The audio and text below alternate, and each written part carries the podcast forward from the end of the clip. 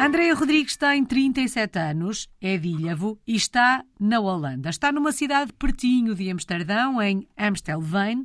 Chegou em 2016 e chegou a um país que, na verdade, já conhecia, porque a primeira experiência internacional da Andreia foi precisamente na Holanda em 2009.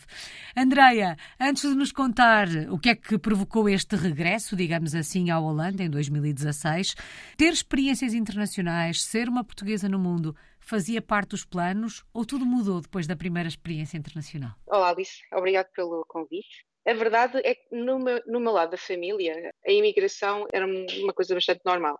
Eu tenho vários tios e vários primos que vivem noutros países, desde que eu me lembro, Suíça, Alemanha. Portanto, para mim, emigrar era uma coisa natural, mas não era uma coisa que estava planeada. Uhum. Não foi uma coisa que eu pensasse, vou mesmo fazer isto dentro de X anos não era isso. Um, a primeira experiência foi realmente em 2009, com Erasmus, no, no último ano do curso, e foram seis meses, foi um primeiro choque, porque a cultura era muito diferente.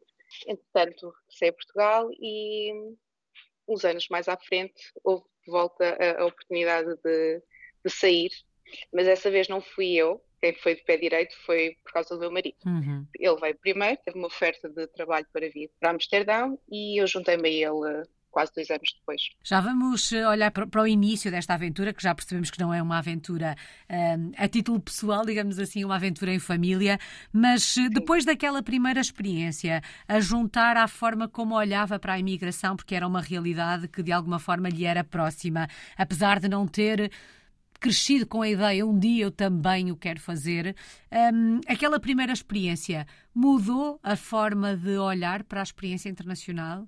Fez com que a Andreia perdesse ou ganhasse vontade de ter eh, uma outra experiência fora do nosso país? Na altura, a primeira experiência depois de 2009, na verdade, acho que fez com que eu perdesse vontade de sair do país. Porque, hum, apesar de ser um país muito próximo do nosso, a cultura é muito diferente e foi um choque eu, em 2009, vim para fazer o. Eh, fui no Erasmus, mas era para fazer o estágio uh, do, do, mestrado. Uhum. Ou seja, tinha, tinha, um projeto para concretizar naquele número de meses e tinha que fazer um relatório e depois tinha que defender e, e, e terminar o curso. Um, e eu vinha muito com a mentalidade do uh, hard working, Portugal. Portanto, foram seis meses, não foram seis meses de passeio, foram seis meses de, de, de trabalho de longas horas e no fim estava, estava muito, estava mesmo exausta e, e ainda para mais na altura coincidia, já tinha o meu, na altura era ainda namorado, mas já tinha alguém em Portugal e tinha um irmão muito pequenino e então tinha assim o coração um bocado preso a uhum. Portugal uhum.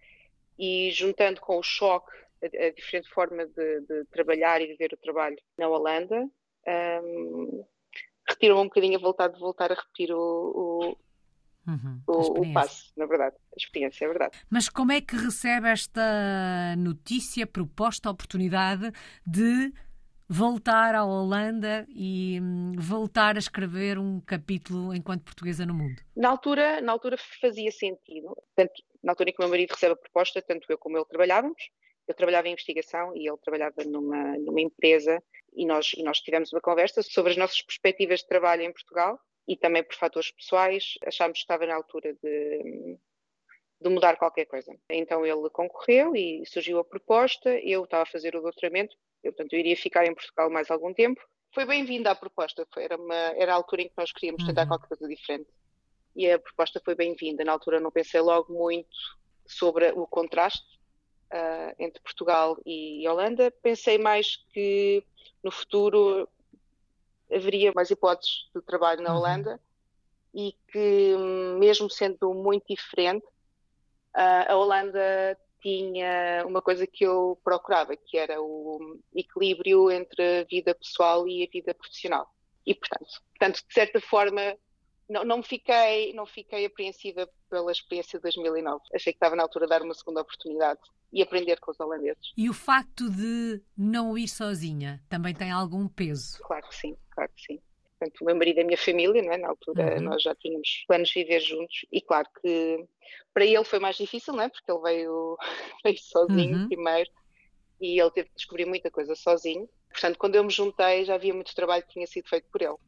Eh, para mim foi facilitado. Por consequência, o processo de adaptação da, da Andreia foi também facilitado por isso. O que é que recorda do início da experiência no fim de 2016? Sim, sim, sim. Claro que ele já sabia muita coisa já, já tinha, já tinha passado quase dois anos, portanto, desde saber como, como funcionam os impostos, o sistema de saúde, uh, procurar casa, que é uma coisa que é complicada cá, uh, é muito competitiva. Há muita, muita, muitas pessoas à procura de casa e a oferta é de casas, as casas são muito caras. Portanto, ele já tinha passado por muita parte, uhum. muitas coisas difíceis e então eu estava mais confortável, claro. Já, Já não fazia sentido continuarmos a ter duas casas. Ele tinha uma casa cá e nós estávamos a meter uma casa em Portugal. Não fazia mais sentido. Portanto, quando chega à Holanda já tem de alguma forma uma zona de conforto. Ainda assim, eh, estamos a falar de um país diferente do nosso, um país que a Andreia já conhecia, na verdade.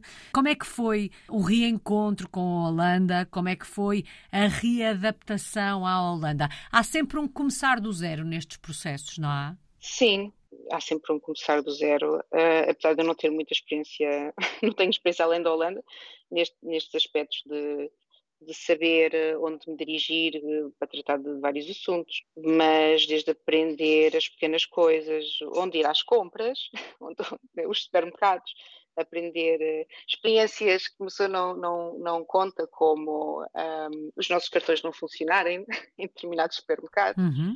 Há aquelas coisas que nós vamos aprendendo no dia a dia e coisas que, mesmo quando falamos com outras pessoas que já vivem no país, procurando saber como é a vida cá, há coisas que não nos passa pela cabeça uh, perguntar e, e, há coisas que as pessoas não se lembram de partilhar e que nós acabamos por uh, nos confrontar com elas. E, e, é isso, começar a montar uma casa do zero, enfim, tudo, tudo é, é, uma oportunidade de recomeço, é uma oportunidade de fazer igual ou diferente, uhum. depende como nós, como nós olhamos para a experiência. E neste processo de adaptação à Holanda, um, em termos culturais, em termos sociais, a que é que foi mais difícil adaptar-se? A que é que foi mais fácil adaptar-se? Mais difícil, o, o tempo, a, a, a chuva, a meteorologia é uma coisa que o primeiro inverno cá foi difícil. O primeiro inverno cá foi difícil. Uh, outra coisa é hum, a forma direta como, como os holandeses são. Uh, eles são conhecidos, acho que toda, todas as pessoas mencionam isso. Os holandeses são muito diretos uhum. naquilo que pensam. Uh, para nós, às vezes, assim um bocadinho invasivo, porque nós, como portuguesa, estou muito mais habituada a ser politicamente correta.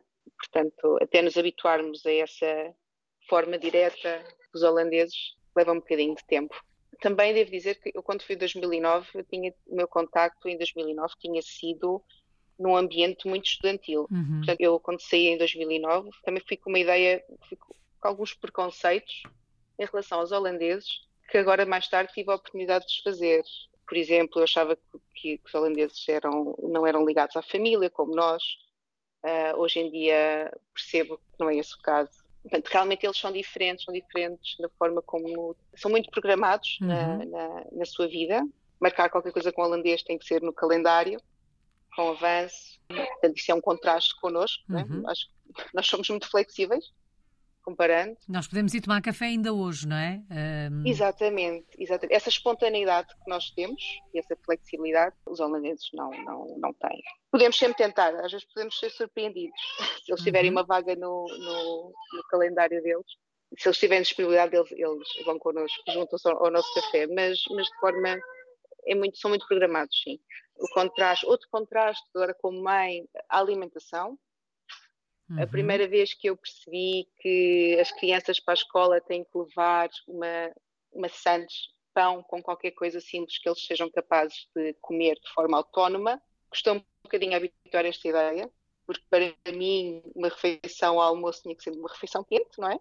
Também é um contraste. O sistema de saúde também é diferente.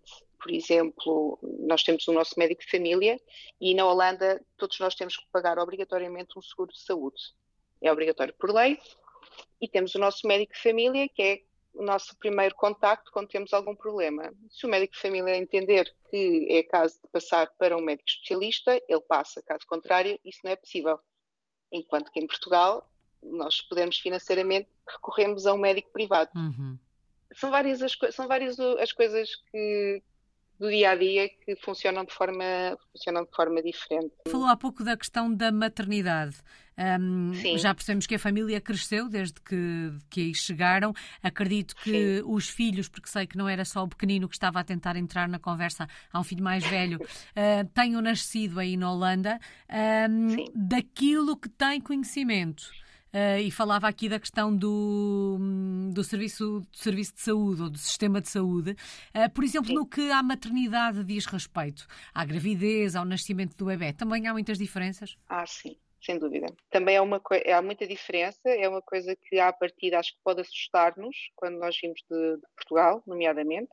Por exemplo, o acompanhamento durante a gravidez uh, é feito por uma parteira uhum. no consultório, até que haja uma razão de saúde para ser seguida no hospital.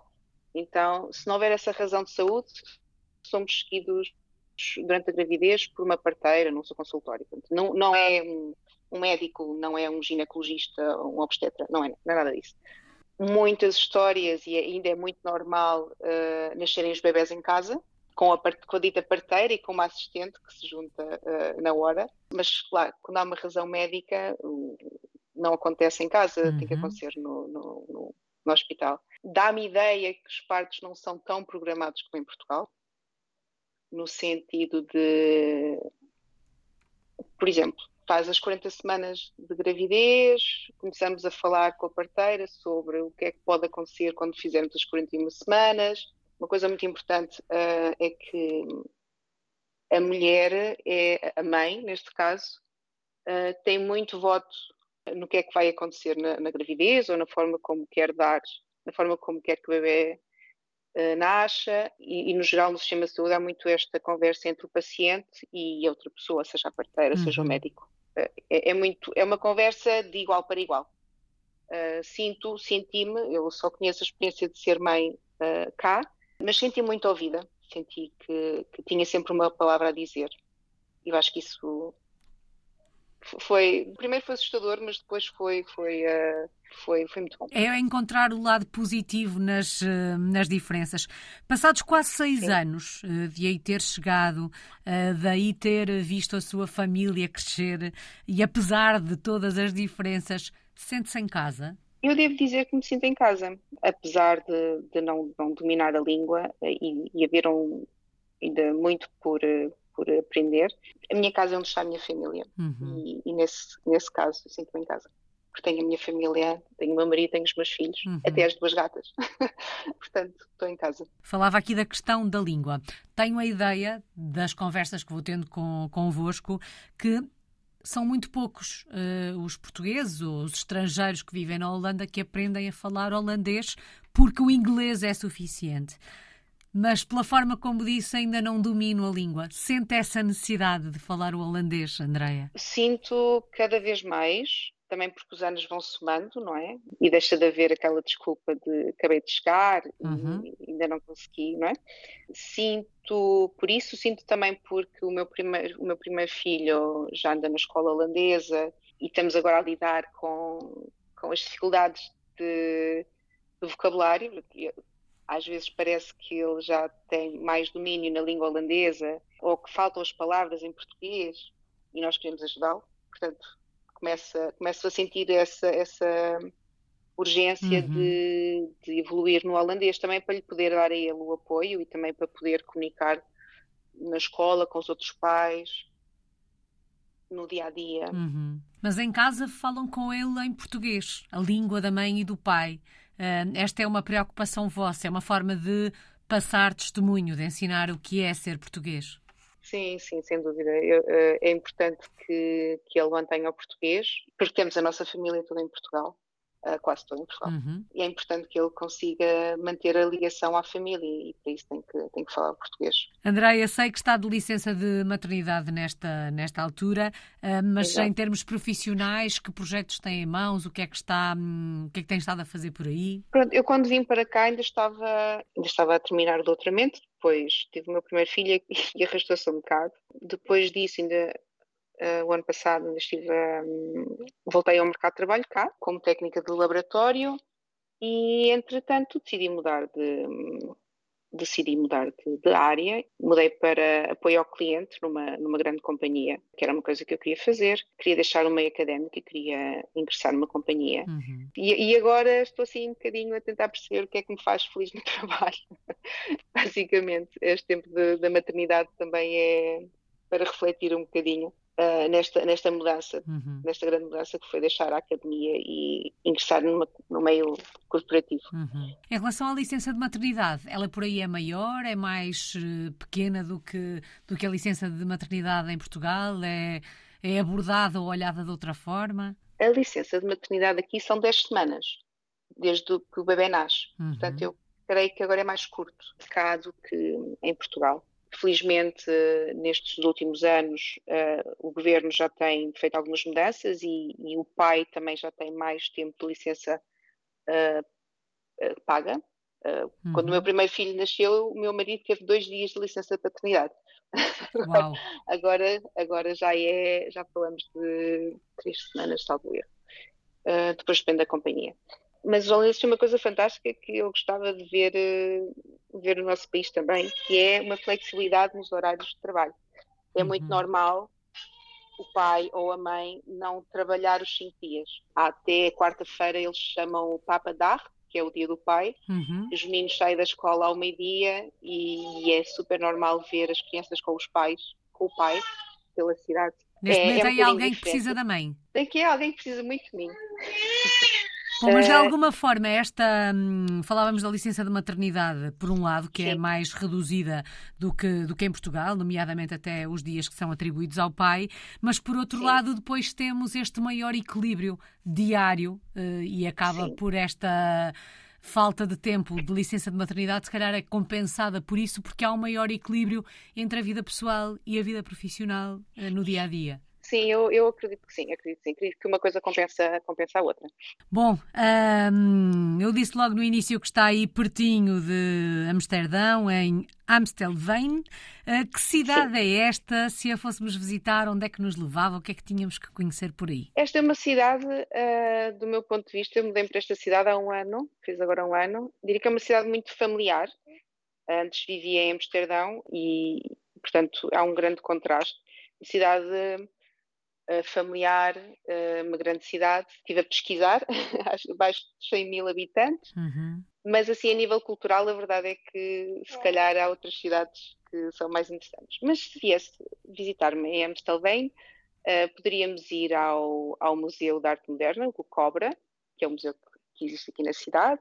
Poderia levá-la ao Amsterdam's Bos, que embora se chame uh, o Bosque de Amsterdão, a maior parte do bosque está, eh, em facto, em Amstelveen uhum. e é um, é um bosque muito bonito, com imenso espaço para passar um bom dia. Levaria a uma das várias quintas, eh, estas Kinderborderei, que são as quintas de animais para crianças, onde pode passar um dia com a família e os pequenos ficam entretidos porque têm têm todos os que são animais de quinta e eles podem dar de comer uh, e podem ter este contacto próximo com que é a vida no campo. Uhum. E daríamos umas voltas de bicicleta porque eu acho que é a melhor forma de, de ter uma ideia de como é que é a cidade, é passeando de bicicleta pelas ruas e, e usufruindo dessa liberdade que é andar de bicicleta. Até porque temos a ideia que a bicicleta é o meio de transporte privilegiado nesse país. Sim,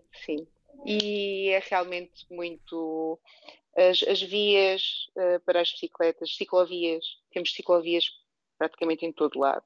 Costumamos até dizer a brincar que quando vamos atravessar a estrada temos que ter mais cuidado com as bicicletas do que com os carros, uhum. porque o, os condutores dos carros conduzem de forma bastante uh, uh, cuidadosa, porque a bicicleta é que, é que tem prioridade neste país. E há uns ciclistas que são mais aventureiros do que outros. Portanto, primeira prioridade é a bicicleta, depois o peão e, por último, o carro. Andreia, quando olha para o futuro, vê-se aí na Holanda durante mais alguns anos com a sua família? Eu creio que sim, eu creio que hum, enquanto nós nos sentirmos confortáveis e bem-vindos, por cá continuaremos. Enquanto servir a nossa família, cá ficaremos. Qual é que tem sido a maior aprendizagem destes últimos quase seis anos? Que tenho muito a aprender com os holandeses. A forma deles trabalharem, a forma deles uh, viverem, pode dar muito boas dicas como viver a vida de uma forma mais uh, leve. Saudades do nosso país. O que é que sente mais falta de Portugal vivendo aí na Holanda? Bem, além da família e dos amigos, saudades do cheiro do mar. Não sei porque quando vou, quando vamos aqui à praia, não sinto, o cheiro não é o mesmo. Há um certo cheiro do mar que, que não consigo descrever. Uhum. E tomar um cafezinho, comer um docinho, olhar para o mar.